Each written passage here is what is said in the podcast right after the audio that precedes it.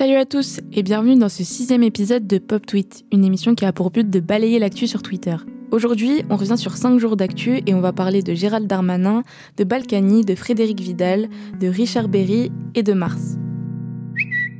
Dimanche, Gérald Darmanin a annoncé le début de la procédure de dissolution du groupe Génération Identitaire et ça a fait du bruit sur Twitter.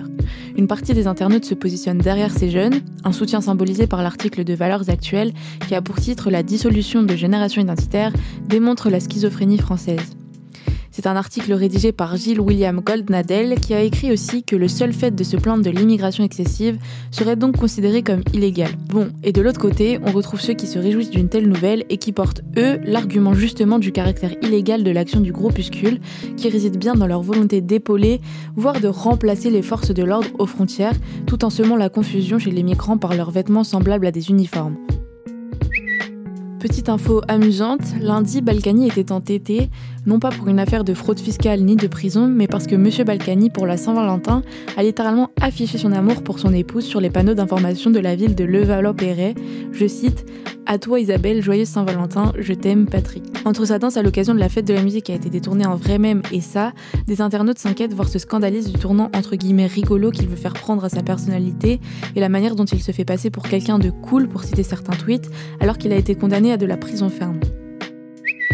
Bon, vous ne l'avez sûrement pas raté, Frédéric Vidal a de nouveau fait le buzz mardi dernier.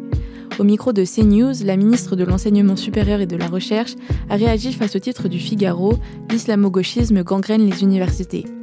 Et elle s'est montrée plutôt d'accord avec cette affirmation en réemployant le terme à plusieurs reprises et en expliquant que l'islamo-gauchisme est présent au sein de toute notre société, donc il devait être nécessairement présent au sein des universités. Une polémique est née car ce terme a été inventé et largement réutilisé par l'extrême droite pour désigner le grand péril de l'islam. Donc beaucoup d'internautes ont réagi et des institutions aussi.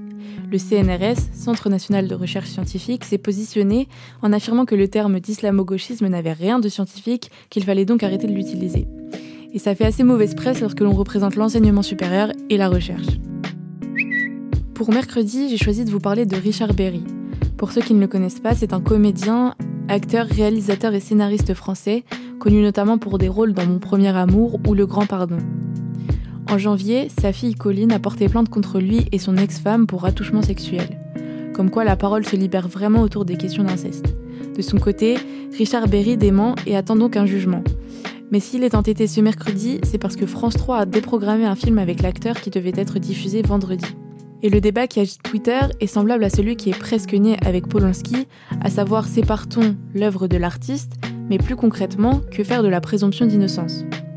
Chacun y va de son tweet, les renvois à Polanski sont nombreux, certains accusent les autres d'être davantage choqués par la déprogrammation que par les accusations de Colin Berry en elle-même. Aussi, une information rapide bien que triste, le chanteur de reggae Tonton David est décédé à l'âge de 53 ans des suites d'un AVC et la plupart des internautes déplorent la mort de cet homme très apprécié des Français. Enfin, hier soir, les hashtags Countdown to Mars et Mars 2020 étaient entêtés. Pourquoi? Tout simplement parce que les internautes étaient impatients d'assister à l'atterrissage du rover Perseverance de la NASA sur Mars. Il devait atterrir sur le cratère J0 où de l'eau aurait été présente il y a 3,5 milliards d'années, selon un titre de France Info. Si je reprends ce même article, je cite Les scientifiques espèrent trouver dans le cratère des traces fossiles d'une forme de vie. Sylvestre Maurice est le responsable scientifique de Supercam, l'un des principaux instruments du robot roulant. C'est un instrument d'étude du sol, de la roche et de l'atmosphère de Mars. De quoi est faite la planète Quels sont les éléments On va le savoir avec un laser. Comment les atomes sont associés entre eux On utilise encore un laser. On a aussi un imageur et un microphone. C'est le premier micro scientifique sur Mars. Le lancement avait eu lieu le 30 juillet dernier. On espérait donc que l'atterrissage se passe bien, car ça aurait été la porte vers de nouvelles découvertes. Et je vous dis aujourd'hui donc qu'il a bien atterri et que vraiment tout le monde s'en réjouit. Info de dernière minute entre guillemets, le hashtag boycott Uber Eats était entêté à peu près au même moment que les hashtags sur Mars. Et c'est le dernier mouvement lancé par les ultra-marseillais pour faire résistance au président de l'OM. Uber Eats est un des principaux partenaires du club et c'est donc un moyen de faire pression et de pousser le président Jacques-Henri Hérault à démissionner après notamment les violences qui avaient eu lieu au sein du vélodrome. Ces ultras revendiquent une atteinte à leur identité de supporters marseillais. Voilà pour les actus twittosphériques des derniers jours. J'espère que ce format semi-hebdomadaire vous plaît. On se retrouve dans quelques jours pour voir ce qui fait débat sur Twitter.